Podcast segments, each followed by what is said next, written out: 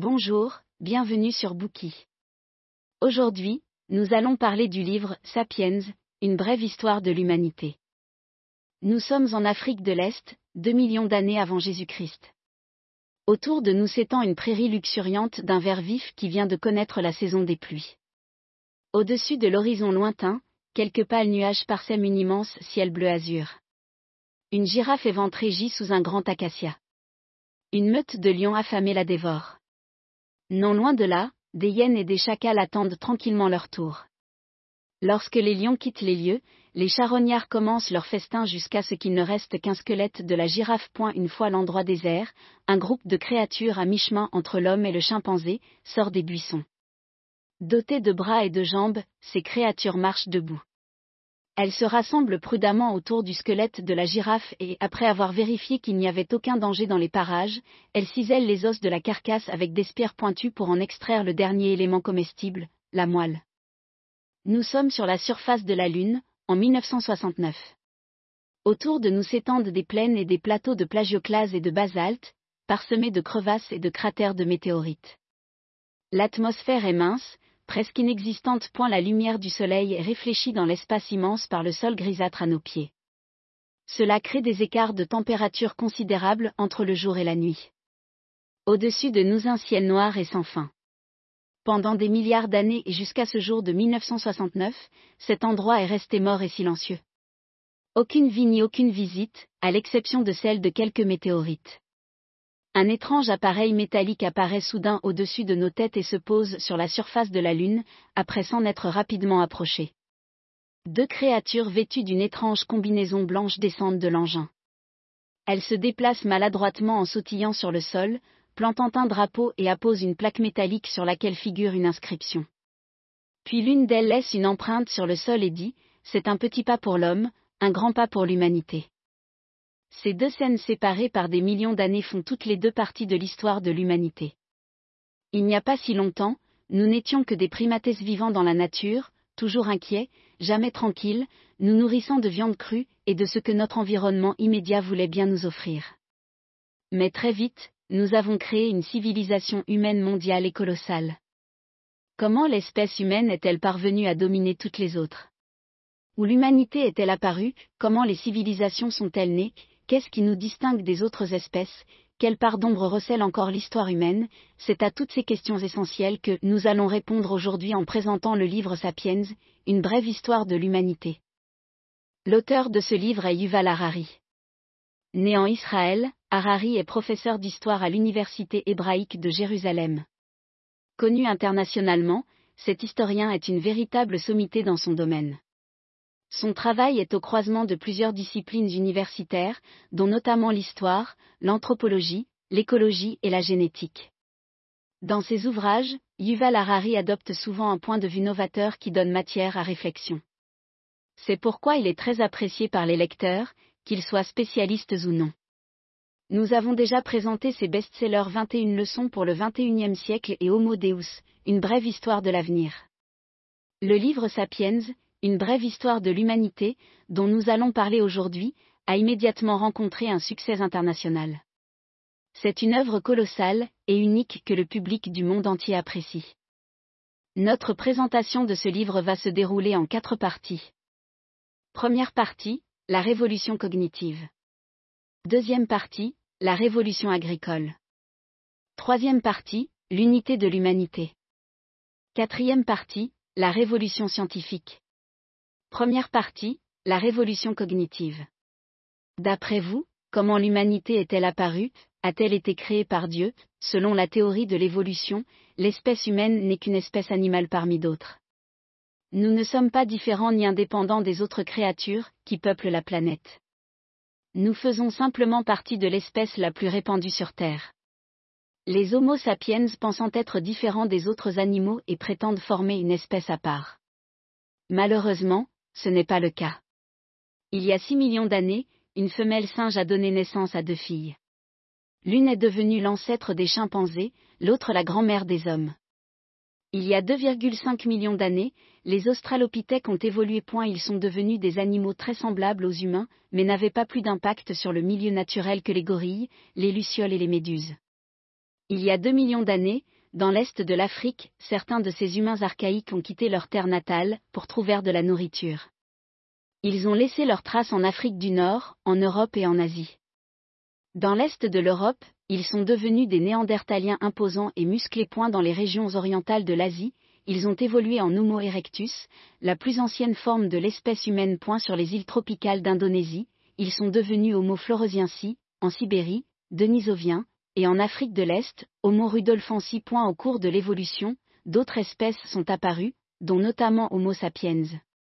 L'humanité est née de cette façon. Peut-être vous demandez-vous s'il y a eu beaucoup d'espèces humaines vivant sur Terre à cette époque. Point à cette question, il faut répondre par l'affirmative, car Homo sapiens n'était alors qu'une espèce humaine parmi d'autres.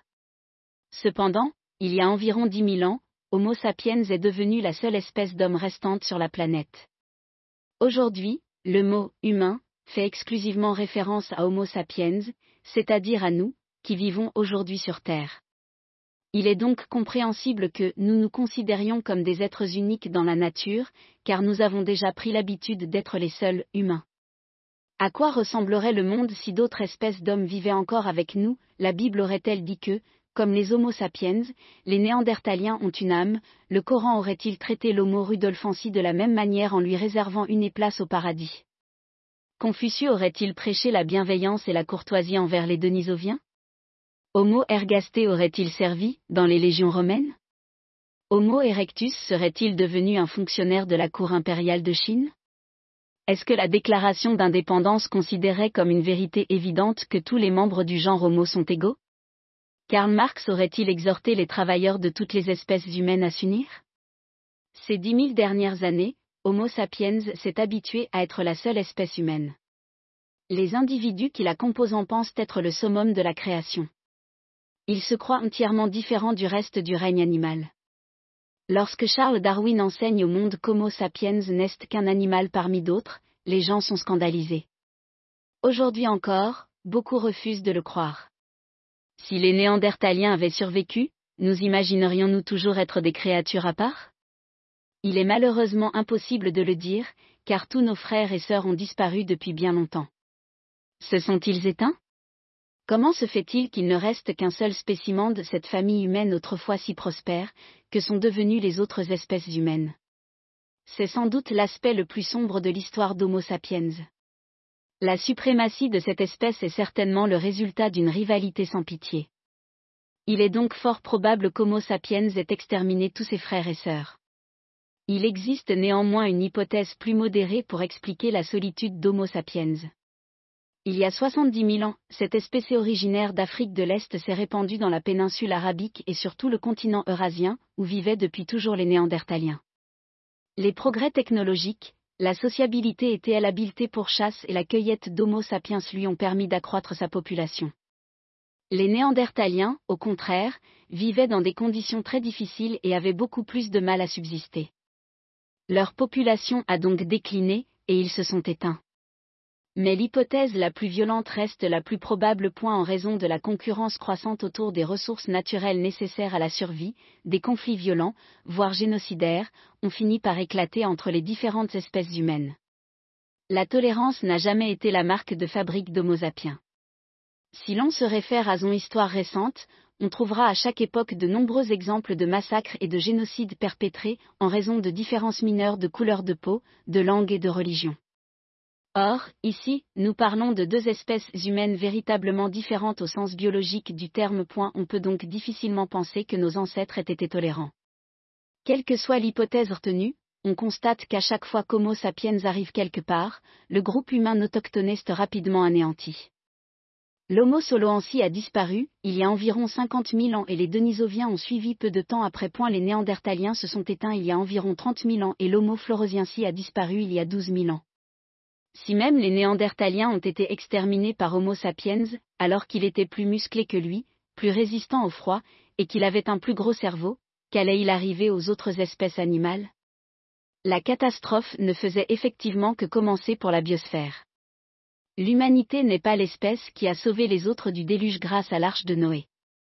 C'est au contraire elle qui leur a apporté le déluge, un déluge humain qui a détruit le monde. Homo sapiens a d'abord ravagé l'Asie, l'Afrique et l'Europe, puis est arrivé en Océanie il y a 45 000 ans. Cet endroit était peuplé de vombas, de lions marsupiaux et de diprotodons qui vivaient paisiblement. Des milliers d'années plus tard, sur les 24 espèces d'animaux de plus de 50 kilos qui peuplaient cette région du globe, 23 s'étaient éteintes. Dans toute l'Australie, plus de 90% de la mégafaune avait disparu. Il y a environ 16 000 ans, Homo sapiens a à nouveau traversé le nord de la Sibérie pour atteindre les Amériques. Cet endroit était peuplé de félins dents de sabre, de chameaux, d'énormes lions, de paresseux géants de 6 mètres de haut pouvant peser jusqu'à 8 tonnes, ainsi que d'un grand nombre de reptiles et d'oiseaux. 2000 ans plus tard, sur les 47 espèces de grands mammifères d'Amérique du Nord, 34 avaient disparu. En Amérique du Sud, c'était 50 des 60 espèces de grands mammifères qui étaient concernées par cette extinction de masse. Il y a 3000 ans, sur l'île Orangelle, qui se situe dans l'océan Arctique, un bébé mammouth ouvre les yeux aux premières heures de la journée. Il est loin de se douter que sa famille est la dernière de son espèce dans cette région du monde enneigé et glacé. Il voit une effrêle embarcation s'approcher du rivage point à bord, d'étranges créatures portant des fourrures se tiennent debout et pointent leurs longues lances acérées dans sa direction. Ces hideuses créatures s'apprêtent à faire quelque chose que le réchauffement climatique n'a pas réussi à accomplir en plusieurs milliers d'années. C'est ainsi qu'est née l'humanité. Bien que cette apparition se soit faite dans la violence, il ne faut pas juger nos ancêtres trop sévèrement. Un processus naturel ne peut pas faire l'objet d'un jugement moral. Point la soudaine montée en puissance d'Homo sapiens a surpris l'écosystème tout entier et a même surpris les autres espèces humaines. Qu'est-ce que cela signifie? Pendant des millions d'années, les hommes sont restés au milieu de la chaîne alimentaire. Ils chassaient de petits animaux, cueillaient des fruits et étaient occasionnellement la proie de grands carnivores. Lorsqu'Homo sapiens apparaît, il y a quelques dizaines de milliers d'années, il se hisse au sommet de la chaîne alimentaire. Les autres espèces animales auraient mis des millions d'années à effectuer un tel bond. L'écosystème n'a pas eu le temps de développer des mécanismes de contrôle et d'équilibre pour enrayer l'expansion phénoménale d'Homo sapiens. La grande extinction des espèces qui accompagne la montée en puissance de l'humanité s'explique donc par le passage rapide de celle-ci du milieu au sommet de la pyramide du vivant. Qu'est-ce qui a permis aux hommes de s'élever au-dessus des autres espèces si rapidement? Tout d'abord, les hommes maîtrisaient le feu. Il y a environ 800 000 ans, les êtres humains se servaient entre armants du feu et étaient peu nombreux à le connaître. 500 000 ans plus tard, l'utilisation du feu était devenue courante. Les hommes s'en servaient comme source de lumière et de chaleur ou comme arme contre les fauves. Grâce au feu, ils transformaient des jungles impraticables en champs fertiles. Cette extraordinaire puissance, à la fois dévastatrice et féconde, était à la portée des femmes les plus faibles. Avec les braises du feu, les hommes faisaient rôtir des animaux, des noix et des tubercules. En cuisant leurs aliments, ils ont pu mieux digérer la nourriture et ont réduit le temps nécessaire à leur repas. Les êtres humains disposaient aussi du langage. Il y a 70 000 ans, certaines mutations génétiques accidentelles ont permis à Homo sapiens de commencer à communiquer d'une nouvelle manière. Le langage permet d'assimiler, de stocker et de transmettre une quantité étonnante d'informations. Il permet également de comprendre le monde qui nous entoure. Tout cela facilite la coopération sociale. Grâce au langage, il devient possible de discuter des détails de l'organisation de la chasse avec l'ensemble de la tribu mais aussi des relations sociales. Alors peuvent se mettre en place des formes de coopération plus étroites et plus complexes qui permettent un accroissement de la population. Le langage ne permet cependant pas d'avoir des groupes humains supérieurs à 150 individus. Au-delà de ce nombre, en effet, les hommes ne parviennent plus à se représenter le groupe. Pour franchir ce seuil, Homo sapiens a eu besoin d'un troisième atout, l'imagination. Les hommes sont inventés et se sont racontés de nombreuses histoires. Ils ont créé des concepts abstraits au desquels figurent les religions, les nations, les gouvernements, les lois, le droit, la justice, l'argent, les fantômes, les dieux, etc. Toutes ces choses n'existent que dans l'imagination des êtres humains et non dans la nature. Mais tant que tout le monde y croit, les hommes peuvent travailler ensemble pour fonder des villes et des nations. Deux avocats qui ne se sont jamais rencontrés sont capables d'unir leurs efforts pour défendre quelqu'un qu'ils ne connaissent pas, car ils croient tous les deux au droit et à la justice. Deux Serbes qui ne se sont jamais rencontrés peuvent risquer leur vie pour se protéger l'un l'autre parce qu'ils croient tous les deux en l'existence de la nation serbe. Des employés de nationalités différentes travaillant de concert, car il croit en l'existence de ce qu'il appelle entreprise. Voilà quel est le pouvoir de l'imagination. Ce pouvoir fait partie de ce qui a permis à l'homme de se hisser au sommet de la chaîne alimentaire. Nous arrivons à la fin de cette première partie où nous avons découvert l'origine de l'humanité. Le pouvoir de l'imagination et la maîtrise progressive du feu et du langage ont permis aux hommes de dominer toutes les autres espèces animales. Voyons maintenant comment est apparue la civilisation. Merci d'avoir écouté. Vérifiez le lien ci-dessous pour déverrouiller le contenu complet.